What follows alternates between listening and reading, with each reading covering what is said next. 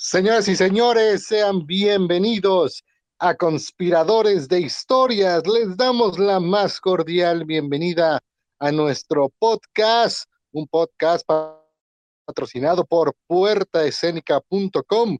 Puerta Escénica, tu acceso al arte. Visita puertaescénica.com para que descubras las maravillas del cine y de teatro, un portal en internet desde Puebla para todo el mundo donde se presentan noticias, eventos, todo lo relacionado al mundo cinematográfico y del teatro, sobre todo en el estado de Puebla, pero también de toda la República Mexicana. Puertaescénica.com, mi nombre es Marcelo Romero, Marcelo Bojiganga, uno de los conspiradores principales de esta emisión. Por supuesto, saludo muy amablemente a nuestro productor en controles técnicos, Luis Rodríguez. Muchas gracias por el favor de su atención. Paso la voz, le doy la bienvenida al otro conspirador, el que puede lidiar con todas las emociones del espectro, tanto la alegría como la tristeza, como la ansiedad, como la depresión, todo eso combinado en un nombre. Sergio Soregui, adelante.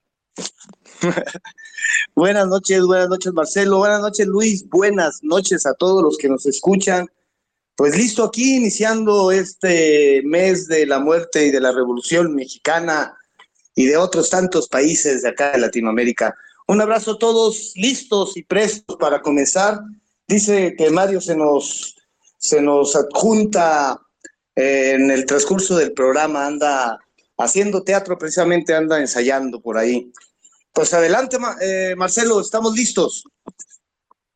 Totalmente, gracias, maestro Soregui. Les recuerdo que se pueden unir a través de la plataforma Telegram y a través de los canales oficiales y redes sociales de Puerta Escénica. Nuestro productor Luis Rodríguez nos hará el favor de compartir. Quiero ver unos 73 compartidas, unas 84 likes por parte de Luis Rodríguez en las redes.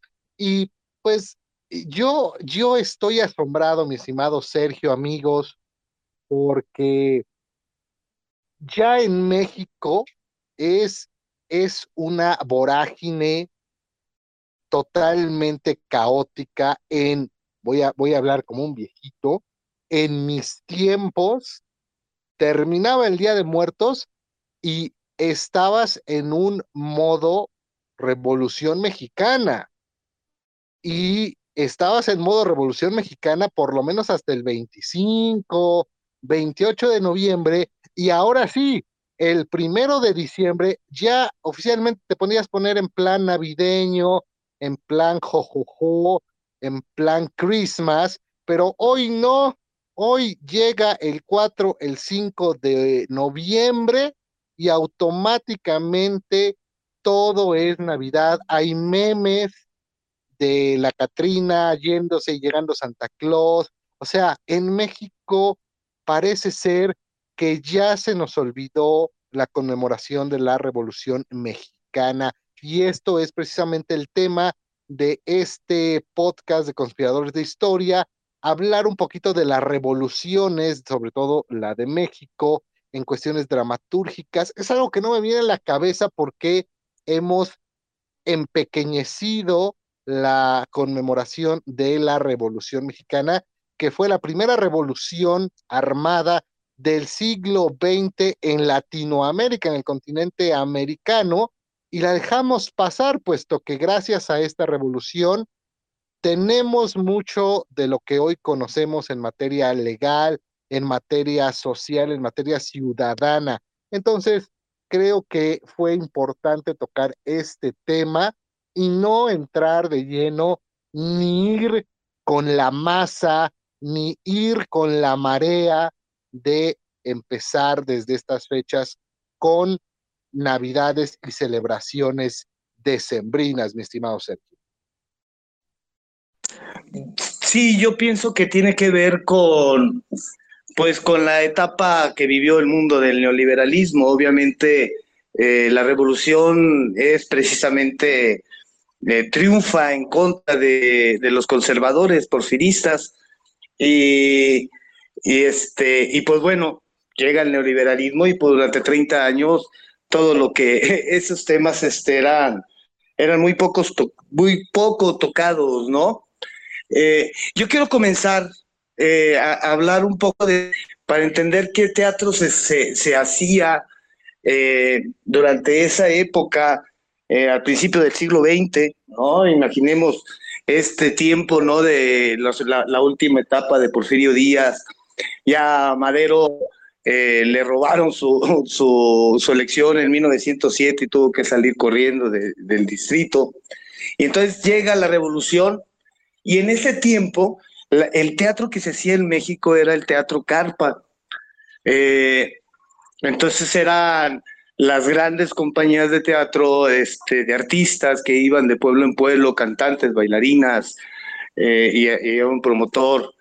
Y entonces llegaban a los pueblos, y presentaban estas obras y esos espectáculos, ¿no? Esto sobrevive todavía hasta mediados del siglo, del siglo XX, un poquito antes, cuando llega el cine y la televisión, que esos artistas se transmutan a, a, estas nuevas expresiones eh, de, de, de, este, ¿cómo se llama?, de comunicación más, más general, ¿no? A, lo que se preparaba, lo que ahora estamos ahora con el Internet de todo el mundo.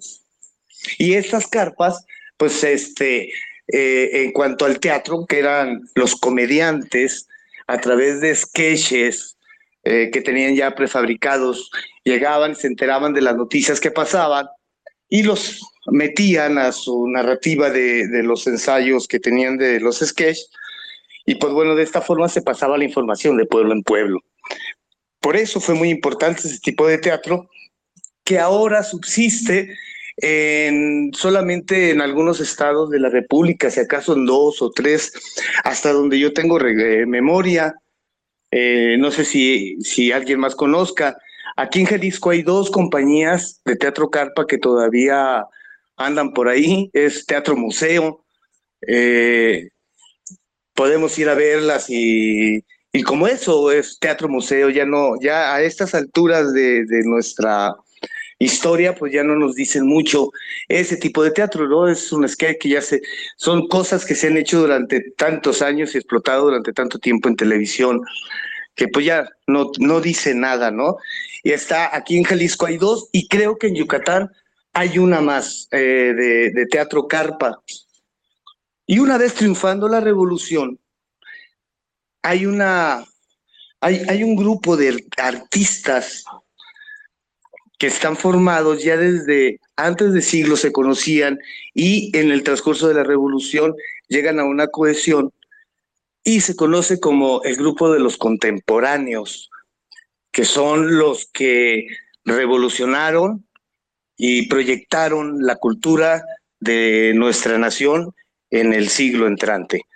Y aquí le dejo para seguir continuando después. Te paso la voz, Marcelo. Bueno, yo solo tengo una duda. ¿Vas a continuar después? ¿Vas a continuar luego? ¿Vas a continuar posteriormente? ¿Vas a continuar en un futuro? No me quedó claro. Lo continuamos, o sea, loco. Ah, bueno. Y continuamos. Ah, como sea, pensé que lo ibas no ibas a continuar en el pasado, no, lo ibas a continuar al final. Es como, es, como la, es como la Rosa de Guadalupe, es episodio por episodio hasta que llegue la flor y el aire. no me había quedado claro, mi estimado. Bueno, un saludo a Carolina Ruiz, por supuesto, a Ari, eh, a Jimena Díaz, a Lidia Cid, digo, bueno, Lidia Cid, una y Lidia Luna, otra ahí en la ciudad de Puebla, a Oscar Valdés del grupo Imaginarios Clown de Atlisco Puebla. Gracias. Estábamos hablando pues de estos, eh, sí, como bien lo decía eh, Sergio Soregui, si tomamos en cuenta la, la, la etapa, digámoslo así, moderna, que podríamos decir que abarca desde el, la renuncia de, del Salvador de México, Porfirio Díaz, dígalo con respeto, señor Soregui, pues sí, podríamos entender que el teatro se hacía. El conservador dice. Sí, sí, el que salvó a México, por Dios. Este, eh, y eso lo, digo mucho en el Museo Industrial de MTP, El Salvador de México, Porfirio Díaz, quien como él, por, don Porfirio tenía razón, poca política, mucha administración, cosa que pues no se ha... Ya te hiciste bolas, ya, te, hiciste bolas. No, es que hablar de, hablar de Porfirio Díaz es hablar de otra cosa. Es hablar de otra cosa. No, este Porfirio, Porfirio trajo eh, el teatro a México, ¿no? Este, llenó de teatros toda la República. Eh, eh, él quería ser francés, quería que México fuera Francia, ¿no? Entonces, los grandes mineros, que eran los que se, los que estaban ganando, pues este, tenían sus teatros, por eso hay teatro en Aguascalientes, en Zacatecas, ¿no? Este, ya, lo que pasó después de Porfirio, pues bueno, yo por eso comencé mi historia en 1907, ya cuando el héroe ya era pues un dictador. Continúa, compañero Marcelo. Muchas gracias, mi estimado Sori. Yo me voy a ir un poco más adelante eh, tocando el, nombre de uno de los dramaturgos que en su momento causó revolución. Me quedo con, con Usigli y sus famosas coronas, maestro Usigli sin duda con esta trilogía eh, causó una verdadera revolución que hasta la fecha sirve para impactar a esta clase política que pues muchas veces se duerme en sus laureles, dejando morir muchas veces la cultura, el teatro, la dramaturgia.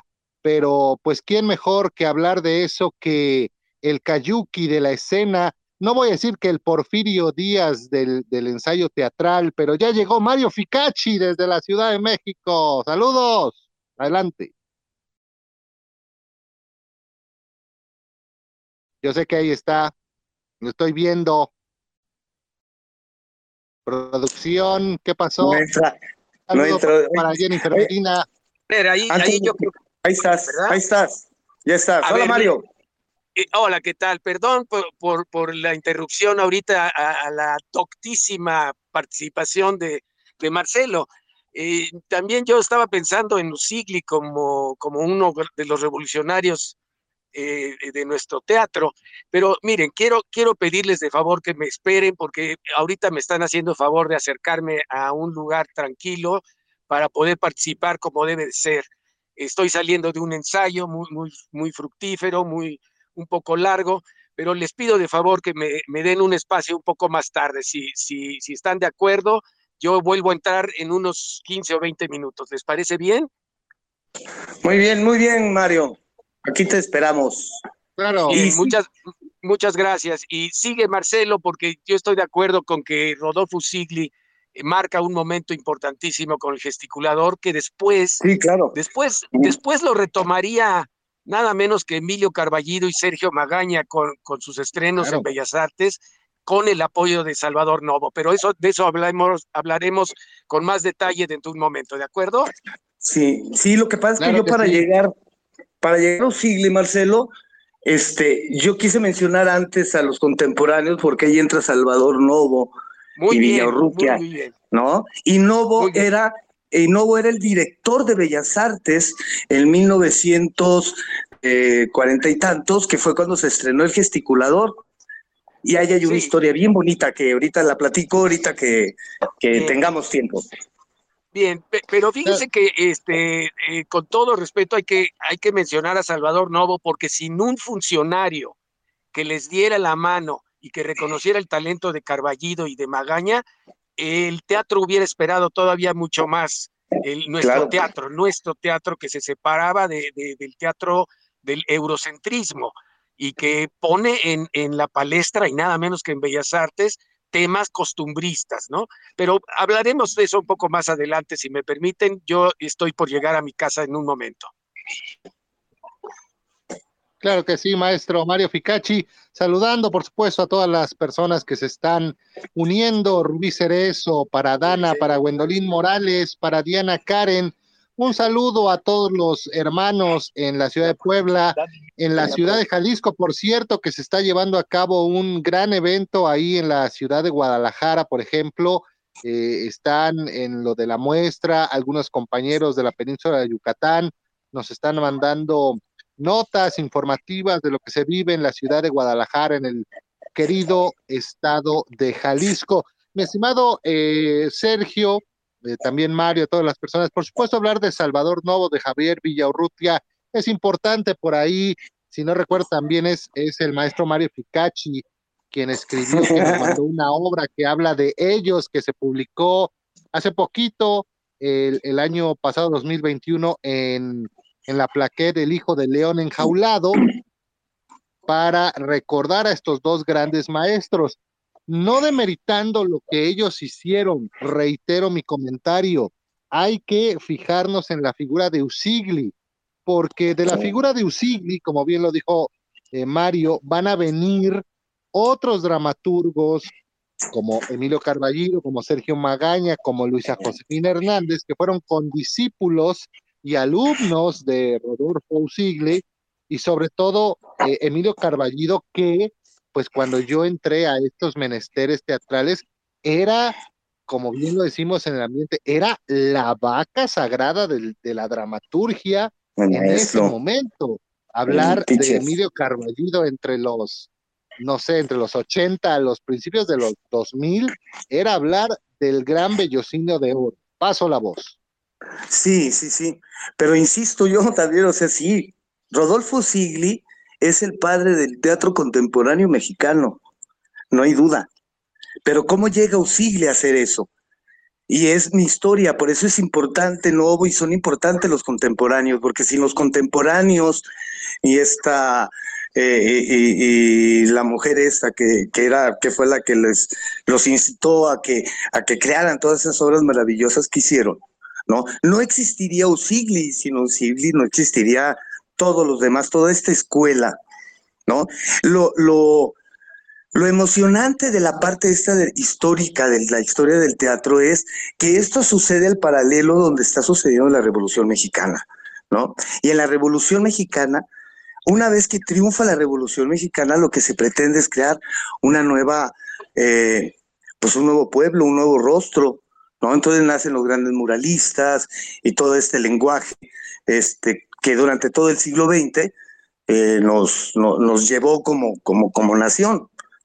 Y entonces eh, voy a contar la anécdota que aparte es muy chistosa, ¿no? Porque eh, sucede que el Palacio de Bellas Artes se reinaugura en 1927, 1930, por ahí si no recuerdo.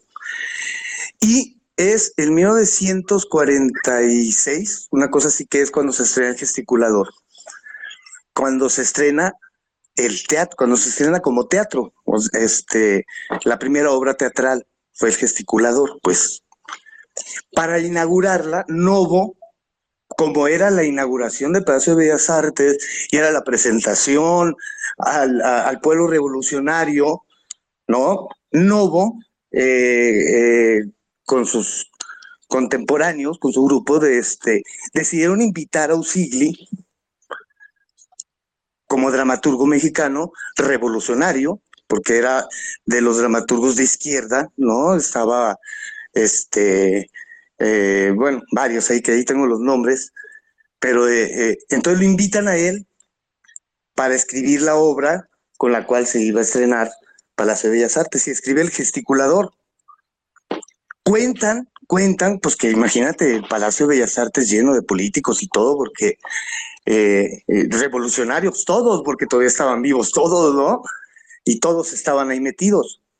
Y se supone que Novo esperaba una obra revolucionaria, hablando de la Revolución Mexicana y hablando de, de la gloria y, de los sueños revolucionarios. Pero a cambio llega, llega el maestro y pone gesticulador, donde es una obra donde critica la Revolución Mexicana y a sus hacedores, ¿no? Que una vez que llegaron al poder, pues se convirtieron en aquello con lo cual estaban luchando. Entonces dicen por ahí que, este, que en el intermedio Novo enfrentó este, a, Usigli en, en, el lobby. Este, y, que le reclamó por la, por la obra, que, que, no, que no fregara, que, este, que se iban a quedar sin trabajo todos, y entonces, este, pues total que terminaron liados a golpes, a golpes, a golpes, tirados en el piso a de guamazos, este, los dos dramaturgos mexicanos, ¿no? Porque los dos, Novo también es considerado padre del teatro mexicano. Novo fue el que decidió como director de eh, partir el escenario en vez de seis partes, porque antes era arriba y abajo, derecha, centro, izquierda, y Novo hace una división del escenario con una línea central y hace el arriba, centro y abajo. Y hace nueve partes del escenario y eso da una movilidad tremenda a los actores en el escenario, este, que bueno, que ha llevado al teatro que tanto hemos platicado aquí. Y entonces ya llegamos a Novo y el por qué Novo cobra ese, esa fuerza de padre de la, del discurso mexicano, porque a partir de todo esto hasta llegar a Carballido con su teatro costumbrista. Y paso la voz.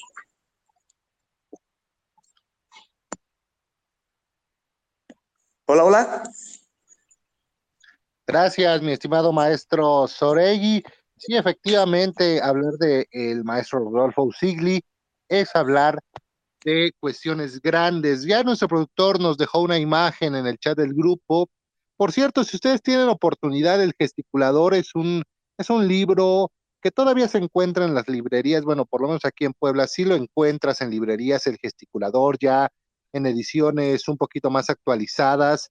Si tienen la oportunidad, léanlo, no con el ánimo de quererles decir que, que lo lleguen a montar algún día, sino que como, como obra literaria es muy buena, es maravillosa, ustedes la, tienen que leer y pueden, podrían darse cuenta de muchas cuestiones que ocurren en la política actual. Toca un tema que todavía, a pesar de las décadas que han pasado, es vigente de Rodolfo Usigli, el gesticulador. Y antes, antes de que me lo vayan a ganar, antes de que digan, eh, yo también recuerdo esta situación, creo que para mí en la época moderna, en, estoy hablando del siglo pasado, del siglo XX, una de las obras, si no es que la última que yo recuerde, que yo me haya enterado que haya causado tanto furor, aquí no fue tanto el dramaturgo, sino fue más que nada lo que escribió,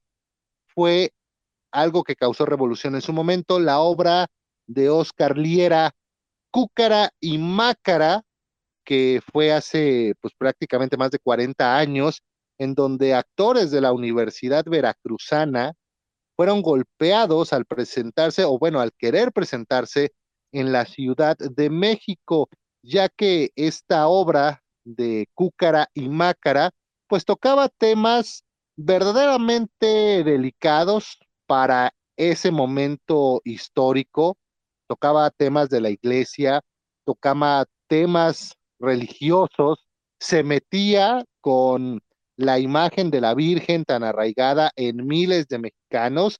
Hay documentales en YouTube para las eh, nuevas generaciones que lo quieran buscar y conocer. Cúcara y Mácara de Oscar Liera y por supuesto el maestro Oscar Liera que también nos ha entregado maravillosos textos.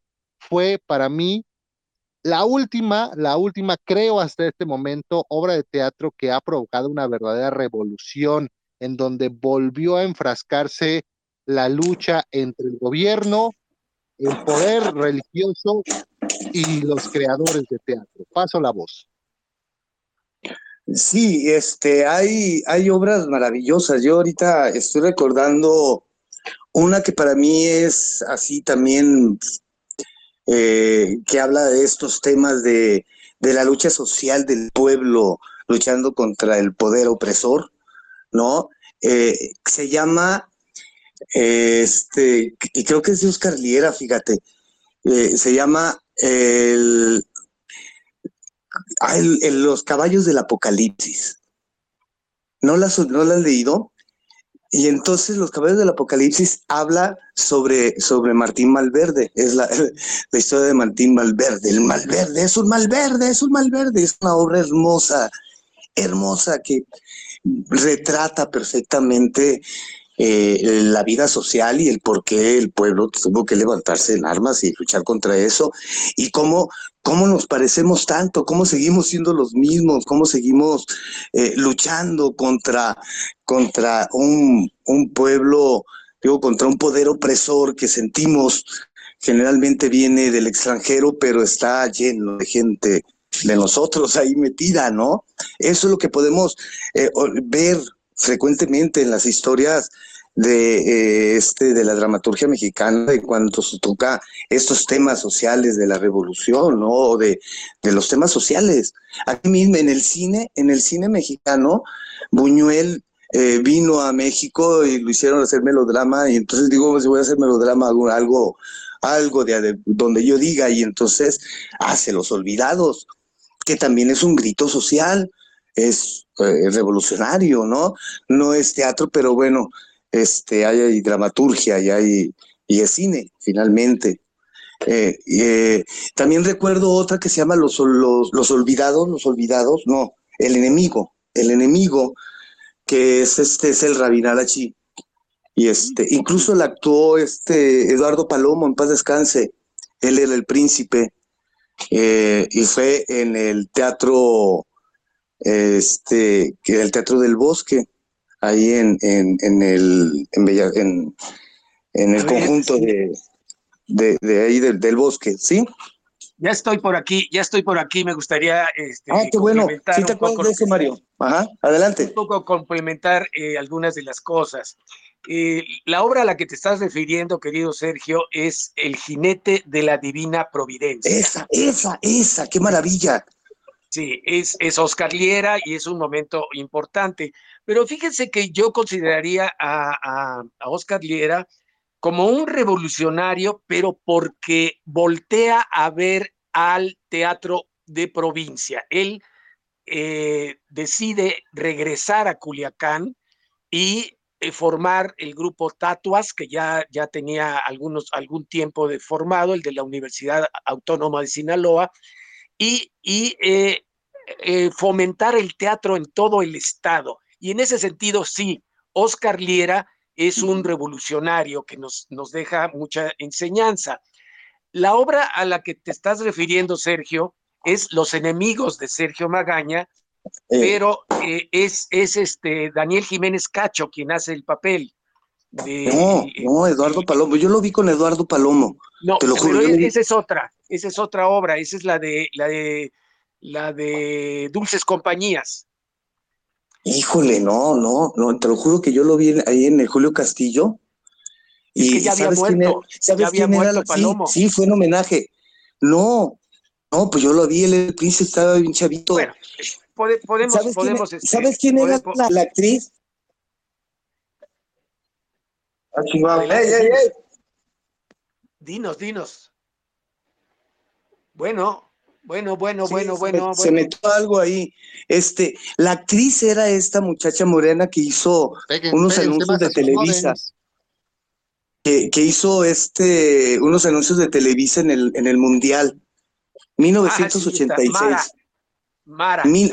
ella era, ella era la, la, la, la, que se desnuda en el, en el, Yaga Palomo. Creo que Jiménez Cacho era el enemigo fue el que le hizo la guerra y lo crucificó al final. este, eh, eso sí puede lo Que importa, Lo que importa es, es que ahí el autor puede, vuelve a, tocar temas importantes y en ese sentido, el mejor dramaturgo mexicano, en mi, a mi juicio, es Sergio Magaña. Y hay que mencionarlo como un revolucionario también por sus signos del zodiaco y por Montezuma II y por los enemigos y por, y por eh, la última diana, en fin. Eh, pero yo quisiera tratar a alguien que nos estamos saltando. Eh, bueno, les agradezco que su espera y que me permitan tener voz ahora, porque nos estamos saltando a poesía en voz alta, o no sé si ya ustedes hablaron de poesía en voz alta. No. Porque en poesía en voz alta surge gente que se vuelve revolucionaria también, como el propio Héctor Mendoza, José Luis Ibáñez, Gurrola, eh, este, mujeres como Rosenda Monteros, eh, en fin. Eh, Poesía en voz alta marca un momento de la cultura, no solamente del teatro mexicano, sino de la cultura en México. Entonces, hay que mencionar eso como parte de los revolucionarios y antes todavía de poesía en voz alta, pues el teatro de Ulises, el que ya, ya se mencionaba que estaba... Donde estaban los contemporáneos, ¿no? Los contemporáneos, pero, pero no como contemporáneos, sino como la parte teatral que trae nuevos autores y que rompe con la idea del eh, apuntador en el teatro.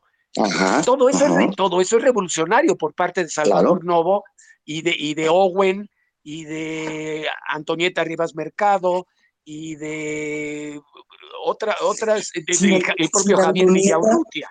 Sin Antonieta no hubiera teatro en México. Sin Antonieta no hubiera, no hubiera en ese momento. No, hubiera nada. no hubiera en ese momento, efectivamente. Pero ahí está una mecenas, una mecenas que termina en una tragedia hermosísima, a mi manera de ver, muy teatral también. Este, pero en fin, hemos hablado de Rodolfo Sigli, de Emilio, de Sergio Magaña, de Salvador Novo, y yo quisiera además, dado que ahora me toca hablar un poquito más a, mí por, por mi, mi, ausencia por unos minutos, me gustaría hablar de otros revolucionarios en el teatro mexicano que vienen de Latinoamérica. Y ellos son los argentinos con el teatro independiente, los colombianos con la dirección colectiva, los brasileños con un desgarriate de, poesía eh, y, espectáculo, y, son, son gente que viene a México, pues en la figura de el propio Jodorowsky, en la figura de García, de Santiago García, de Buenaventura, eh, en fin, eh, son, son revolucionarios también en nuestro, en nuestro quehacer teatral. ¿Qué opinan? y del propio El Galpón, El Galpón en su momento también como, como la bandera del teatro independiente uruguayo. Paso la voz. Gracias, maestro. Eh, retomo, por ejemplo, también otro nombre, Augusto Boal, que claro, de hecho aquí, aquí en, en, Atlisco, en Atlisco Puebla, de donde yo soy, hace unos eh, días se llevó a cabo eh, un encuentro latinoamericano de teatro del oprimido, otra vertiente, otra, otra vertiente revolucionaria en este, en este quehacer dramatúrgico. Lo más curioso es bueno, no, no, espero que la palabra curioso sea la adecuada, es que todo esto fue organizado por mujeres, eh, es decir, el colectivo que trajo este encuentro a esta ciudad fue prácticamente puras mujeres, lo cual eh, también me estoy adelantando bastante, pero nos lleva tal vez a un tema sobre el feminismo, sobre la cultura del empoderamiento femenino, podría citar eh, de las que ya se han ido a Elena Garro, que sin duda ha sido pues el parteaguas para la dramaturgia femenina en nuestro país, y hoy por hoy de las que todavía siguen con nosotros, que usted seguramente eh, conocerá muy bien, mi estimado maestro Ficachi, es Verónica Musalem, sobre todo ahorita con su obra Nueva York y el Zapotito, que la acaban de traducir al árabe nos decía que se está yendo Verónica Musalem a ver esta traducción de su obra en árabe. También habría que plantearnos el impacto revolucionario en, la dramaturgia y en el teatro que han tenido las mujeres. Paso la voz. Sí, no es nada extraño que este que la compañía, bueno, que Augusto Boal eh, venga representado por mujeres. Yo hace dos décadas, tres décadas, un montón. Hubo un curso que, dieron en, el claustro de Sor Juana. Eh, la compañía, la compañía de Gusto Gual de Teatro del Oprimido, eh, Teatro Oprimido, ¿no? Es francés, no sé cómo se diga. Eh, y, venía, sí, es el maestro sabe hablar francés, yo no. Venía Marie Claire, Marie Claire se llamaba la, la maestra, eh, que fue la que me enseñó la técnica. Eh, y maravilloso, Augusto Gual es, es impresionante. Si hablamos de revolucionarios eh, de, América, este, tenemos que mencionar a Augusto Boal porque eh, revoluciona no solamente el teatro, ¿no? Le da la posibilidad, le da la posibilidad de hacer teatro a los campesinos, le da la posibilidad de hacer teatro a los indígenas, ¿no? Gente que nunca ha hecho teatro ni ha visto teatro, de pronto los tenía en escena haciendo teatro. De, de la técnica de Augusto Moval y de sus observaciones y de, y de, lo, de lo que aprendió y de lo que surgió a través de eso, eh, nace el, psicoteatro que le llaman, que, que lo usan en, el psicoanálisis, ¿no? Que es ponte a cara ahí lo que, lo que te pasa, ¿no? De esta forma, Augusto Boal eh, ayudaba a las comunidades a resolver los problemas de los campesinos. Por eso lo empezó a seguir la, la, eh, dictadura y tuvo que salir huyendo a, Francia, a refugiarse, donde finalmente desarrolló toda la técnica. Y hablando de las mujeres, pues sí, Elena Garro, hay que mencionarla porque aparte es de esta generación de Carballido, de Hugo Argüelles, este, de, los, de las vacas sagradas, ¿no? Y hay una, ah, este, y así como para salir, Mario, debes de recordar una obra que se llama este, La Fierecilla Domada, que también, este, también es clásica revolucionaria. Paso la voz. Bueno, pues eh, qué bueno que, qué bueno que recordemos a, a Boal y todo lo que significó con sus dos libros maravillosos del teatro oprimido.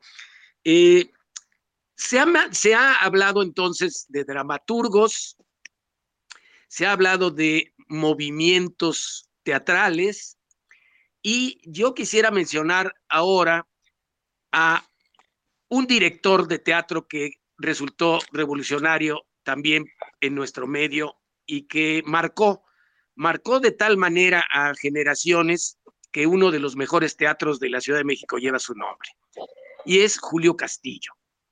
Y mucha gente quizá se, se pregunte todavía quién fue Julio Castillo, porque murió muy joven, y su obra eh, dispersa dispersa, lo mismo en el cine que en la televisión, pero en el teatro tuvo un efecto eh, didáctico para muchos de nosotros, porque aprendíamos enormemente, seguiremos aprendiendo si vemos alguna cosa filmada de él, seguiremos aprendiendo qué carambas, cómo llegaba Julio Castillo a crear imágenes, a lograr silencios impactantes, a lograr eh, participaciones musicales inolvidables, porque él creía mucho en sus sueños y se involucró siempre con sus actores, con sus actrices, de tal manera que formaba una especie de familia o comuna. Y esto fue revolucionario para muchos, para muchos. Eh, gente que, eh, que quiere seguir su escuela, pues es muy complejo, es muy complejo porque se requiere de una aceptación social eh, profunda como para ir a vivir con, con indigentes, con borrachitos, con, con alcohólicos, para comprender hasta dónde los bajos fondos, una de sus grandes obras, eh, llega al corazón de los espectadores.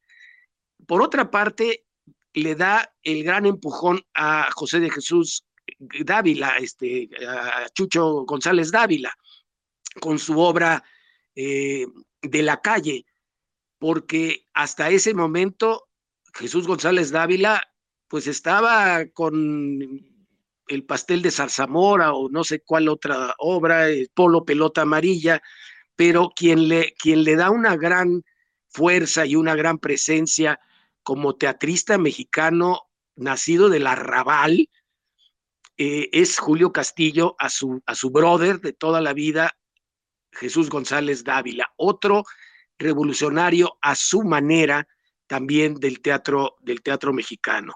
No son muchos, no son muchos los directores que logran, que logran eso. y, yo quise resaltar porque me parece que conviene conviene que además de movimientos sociales como el teatro latinoamericano o como el teatro de dirección colectiva o como dramaturgos que ya los hemos mencionado eh, en repetidas ocasiones, hay directores de escena que también se consideran profundamente revolucionarios. Paso la voz. Gracias, maestro Ficachi. Por supuesto, todo lo que estamos aprendiendo en esta conspiración es importante. Yo le recuerdo que Conspiradores de Historia se transmite todos los segundos martes de cada mes a través de las plataformas de puertaescénica.com y por supuesto a través de Telegram. Gracias a todas las personas que se están huyendo, eh, eh, que están huyendo, ay no, que están uniendo a toda la conspiración, a Luz Ruiz, ya están yendo todos, ¿no? Para Stephanie Afrodita, Ariana Karen, Rubí Cerezo, para Ari, para Daniela, a todos los amigos que nos escuchan en Ciudad de México, Puebla, Jalisco, Colima, la península de Yucatán y para todo el mundo. Puertaescénica.com nos patrocina. Mi estimado Sergio, adelante. Sí, sí, estoy recordando que este Julio Castillo, en su, para, para concluir lo que mencionabas, Mario, eh, lo que pasa es que eh, aprovechaba todos los lenguajes teatrales, el visual, el auditivo, el espacial, eh, el, de color, eh, todo era, era, era el maestro, ¿no? Y como dices, de, recordarlo, uno aprende. Imagínate, pues al verlo, ¿no? Y los que lo logramos ver en vivo, pues más impactante todavía. este, quiero mencionar una obra de, de Elena Garro que es para mí una de las obras revolucionarias, hablando de, la de, cosas de la revolución, no tanto de la revolución mexicana, sino de esta, porque la revolución eh, es, es per se, pues, ¿no? La, la, revolución sigue, continúa, la lucha continúa, ¿no? Dice Zapata.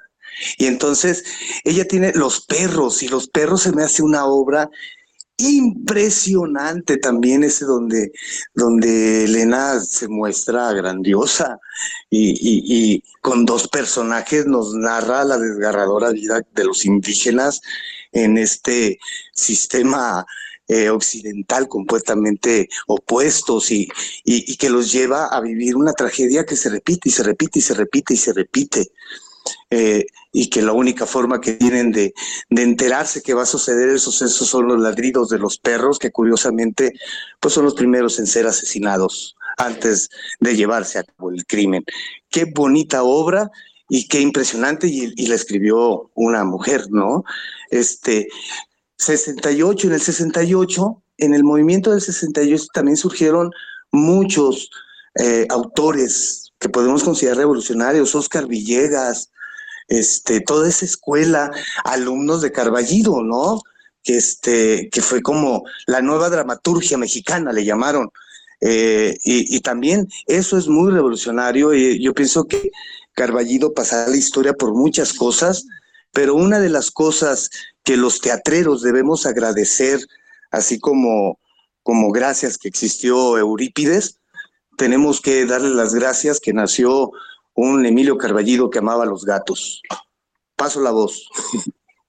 Pues eh, qué bueno que hablan de Elena Garro, porque, porque sin, sin lugar a dudas, todavía superior al árbol y a los perros, pues está un hogar sólido, porque mm. justamente con un hogar sólido, lo que hace Elena Garro es retomar a Rulfo, al mejor novelista mexicano, al, al gran Juan Rulfo y nos presenta un teatro de muertos, de gente que, que desde su tumba en, un hogar sólido no, nos, nos relata la historia de México a través de personajes que se van juntando. Que van llegando a la tumba. Exacto. Entonces, eh, todavía es que de verdad, ¿eh? de verdad qué bueno que la mencionan, porque también para, para mi gusto, así como, como menciono a Julio Castillo en el plano de la dirección escénica y como menciono a, Sergio Magaña como el mejor dramaturgo, yo diría que la mejor dramaturga mexicana, eh, con todo respeto para Verónica Musalem, mi amiga, es, es nada menos que, que, Elena Garro. Elena Garro, la no persona. Fíjense en esto. Eh, el trato que le daba este, Octavio Paz a su esposa era de no persona. Era una especie como de, De cosa. De, cosa, exactamente. Y em, sin, embargo, con, con, la Semana de Colores y con los recuerdos del porvenir, Elena Garro demuestra que es una gran novelista, pero cuando toca el teatro, le toca a nada menos que un hogar sólido y ahí sí le da la vuelta a todos. A todos les da la vuelta porque toma lo mejor de Juan Rulfo, nada menos, del gran Juan. Oye, y le calla la boca a su marido porque su marido nunca escribió teatro, escribió una obra y es horrenda. Nada más comentario. Bueno, pero este, por, eso es que unos son conocidos, reconocidos como, como poetas, otros como dramaturgos y, otros como, como funcionarios. Pero bueno, pues paso la voz, qué bueno que se mencionó a, Elena Garro. Totalmente la gran y conocida Elena Garro. Por cierto, invitamos a la auditoria a todas las personas que nos están escuchando. Si tienen alguna pregunta, la pueden escribir en el chat o si quieren que les abramos el micrófono, pues se puede hacer para que también interactúen en esta recta final de conspiradores de historias, dramaturgos que hicieron revolución en el teatro. Por supuesto, una hora, una hora no es nada para comentar todos y cada uno de los nombres de los dramaturgos que fijaron una época y tan solo nos estamos enfocando a dramaturgos, en este caso mexicanos, también ya hablamos un poco de lo latinoamericano y nos ha faltado a nivel mundial tan solo mencionar el nombre de Bertolt Brecht en el teatro, pues es da para un programa entero. Así es que si alguien tiene alguna pregunta, no hay preguntas grandes ni pequeñas, solamente hay preguntas, la pueden hacer. Paso la voz, adelante. A ver, yo quisiera eh, eh, subrayar algo también de, algo que sucedió en los años 80 y que revolucionó también cierta forma de, del quehacer teatral en la ciudad y en parte de nuestra provincia, de nuestra, de nuestra maravillosa eh, entorno de la capital. Y es la creación de grupos. Y eso también resultó ser revolucionario para el quehacer del teatro mexicano en cierto momento. Y habría que, decir que el Centro Libre de Experimentación Teatral y Artística, el CLETA, formó también muchísima gente que se dedica al teatro, a la poesía, al quehacer y a la militancia política. Y el CLETA tiene un lugar muy particular entre los que creemos que el teatro es una herramienta revolucionaria también para cambiar al hombre, para cambiar a nuestra realidad. Está el CLETA, y están otros grupos, y no voy a omitir decir que el grupo Contigo América también pone su granito de arena, su granito de sal en, este, en esta lista. Adelante. Maestro Sergio, adelante, tiene la palabra.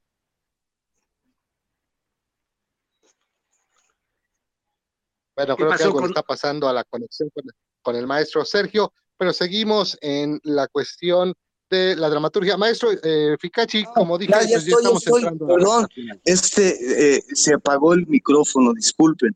Eh, precisamente eh, de eso estaba hablando, Mario, te me adelantaste. y quería llegar en la línea del tiempo, avanzar a los ochentas, donde sucede como, como el siguiente, la siguiente revuelta, ¿no? Que, que, quiénes son en los 80, en los 80 están de maestros precisamente los alumnos de, este, de Carballido de los setentas, ¿no? Ya son los maduros, este, ya, este, ya están las vacas sagradas consagradas, ¿no? Eh, y entonces ahí nace eh, el brinco, ¿no? Vamos a salir hacia la calle porque también empezaron los, las zonas populares a exigir el teatro en, esa, en las capitales. Y Cleta, claro, Cleta es básico, ¿no? Porque de ahí nace nace Tepito acá, nace este, el, luchador este que, encabezaba movimientos sociales y llevaba desnudos en la calle, y no me acuerdo cómo se llamaba, y, todos esos tipos que eran muy teatrales y formaban grupos, y dentro de su movimiento social tenían sus grupos, sus grupos de teatro, grupos de teatro que uno iba caminando por la calle y los veías haciendo teatro callejero en Coyoacán, en la Alameda, en la Roma, ¿no? Este, en, los, en los ochentas también se dio eh, este, esos, estas cosas experimentales, el teatro experimental también empezó a surgir mucho y a, crecer, empezaron a salir esos teatros eh, cambiantes, ¿no? Que cada vez que ibas a una función el teatro era completamente diferente y la escena la podías mover. Se quitó la escena cuadrada, ¿no? De pronto eh, el actor puede andar entre el público. Toda esta, toda esta revolución de pensamiento, pues obviamente nos estaba preparando para lo que venía, que era la época del Internet, eh, donde, donde tenemos que hacer el teatro de la imagen.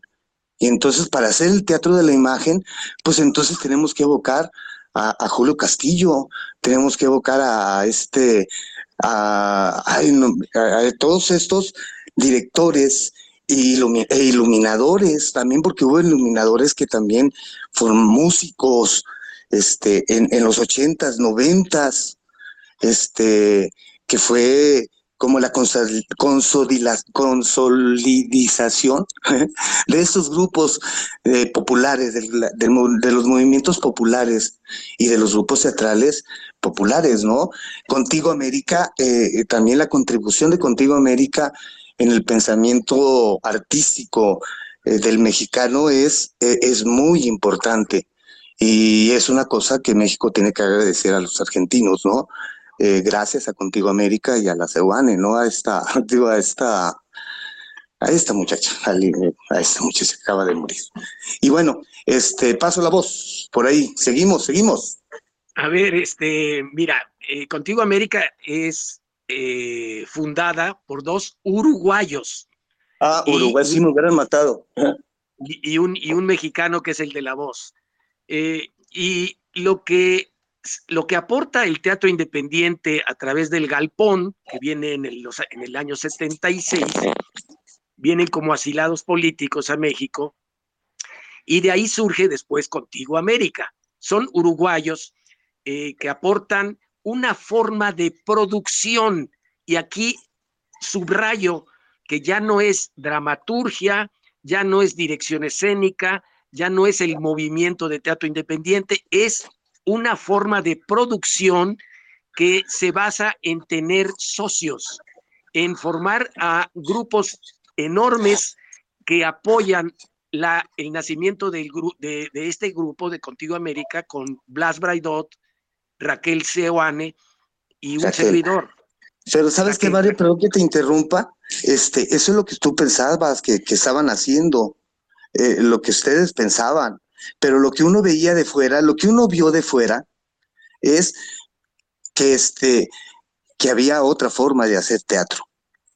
Sí, no, no, no, no, forma de la, no, de la, producción, ¿no? Había otra forma de mover al actor en la escena, había otra forma de hablarle al público desde la escena, este, había otra forma de discurso, todo eso todo eso yo, eh, eh, fue lo que yo vi ahí en este con, Contigo América. Por eso, por eso uno decía que era teatro revolucionario. Este, porque aparte el, discurso social, beligerante, eh, todo eso, este, todo eso lo trajo Contigo América y, Cleta, y Cleta lo mexicanizado, porque Cleta aparte le mete la, la, picardía y todo lo demás del mexicano. Pero este, pero yo pienso que a lo mejor ustedes se unieron y dijeron, bueno, vamos haciendo eso, lo que acabas de explicar, ¿no? Lo que lo has explicado varias veces y como que lo enfatizas. Y, y yo nomás quiero mencionarte que desde fuera, digas lo que digas, este, desde fuera, pues este, ustedes son un grupo revolucionario que revolucionó la forma de hacer teatro, eh, el teatro popular. Teatro popular. Qué, bueno que, qué bueno que la, la mirada de un espectador que ahora es maestro, y que está a la mejor de las alturas, puede hacer esta reflexión sobre nuestro trabajo. y, yo lo celebro, créeme que yo lo celebro, eh, pero hay una eh, multi, lo que se llama ahora multitask, que es, es una multitud de elementos que conforman la propuesta profunda, sensible y, eh, retadora, diría yo, revolucionaria del propio Contigo América, que tiene que ver justamente con lo que estás diciendo, con el cómo, cómo acercarse al espectador, a partir de qué tipo de textos en, nuestra, en, nuestro documento constitutivo hablamos de la necesidad de retomar eh, dramaturgos latinoamericanos y eh, mexicanos, por supuesto, y, así es como se va, se va haciendo el, el, elenco, no solamente el elenco, sino el repertorio, teatro de repertorio. Otra de las cosas que la producción va, va, dejando atrás y que solamente retoma una compañía nacional de teatro que lo puede hacer. Pero el teatro repertorio lo, lo imponemos como algo que, que es propio de, del teatro independiente también. Pero en fin, Muchos, muchos pasaron por nuestra escuela, muchos pasaron por los primeros 10 años en que yo eh, me, me, volqué mañana, tarde y noche y madrugada eh, a, hacer del grupo Contigo América lo que llegó a ser. Eh, me da gusto que, lo retomemos como parte del teatro revolucionario. Y el nombre, que se te está el, que, el nombre que se te está olvidando es Enrique Cisneros, el llanero solitito. ¡Qué maravilla! de Coyoacán. bueno, no solamente de Coyoacán, de toda la República. El Cleta tuvo presencia en toda la República y no solamente eso, en Centroamérica también. Es reconocido la, imagen del llanero solitito, Enrique Cisneros, que tiene ya tres o cuatro años de, fallecido. Este, es muy importante. Cleta tiene una presencia en, en el continente. En fin, estamos ya casi por cerrar, ¿verdad, Marcelo? Claro que sí, mi estimado maestro Ficachi. Solamente agradecer al público que nos está mandando sus preguntas. Anel Rivera nos pregunta, ¿qué aportó la dramaturga Ana Caro de Mayén en el teatro de su época con respecto a incluir mujeres en el teatro? Ella nos está hablando de una poeta y dramaturga española que murió en 1646. Infortunadamente su obra se conoce poco en México, pero podría yo responder a esa pregunta porque la comparo un poco, un poco solamente, con lo que hizo en su momento también Sor Juana Inés de la Cruz aquí en México. A Sor Juana se conoce mucho, mucho por su poesía, a esta dramaturga dice Anel Nacaro de Miguel, eh, creo tomando en cuenta la época, lo importante es que, que su quehacer literario se podía desarrollar en la cuestión de poder, a ver si lo digo bien, moverse en las altas esferas, ya que en ese tiempo, para una mujer, pues había pocas opciones para la realización personal. Ya fuera que entraras como religiosa a un convento en donde podías estudiar letras, en donde podrías seguir un estudio más profesional o, en este caso, pues ser una burguesa con posibilidades y con muchos contactos, cosa que sigue pasando en el mundo actual. También son importantes los contactos, también son importantes los mecenazgos, y toda la ayuda del exterior que puedas hacer. Y ya para terminar, mis estimados maestros Oregui y Picachi, también si le podemos contestar a Carolina Ruiz, que nos pregunta, ¿cuál es el revolucionario teatral más impactante con sus obras? Lo cual es una pregunta bastante abierta. Maestro Ficachi, adelante. Yo pondría, ya lo he dicho, a Sergio Magaña este, a reserva de que, que lo complementemos con, con, Usigli y con Emilio Carballido y con Oscar Liera, pero no son pocos, no son pocos. Eh, si alguien revolucionó profundamente eh, nuestro quehacer teatral, y la visión de, cómo se debía escribir teatro, ese fue Sergio Magaña.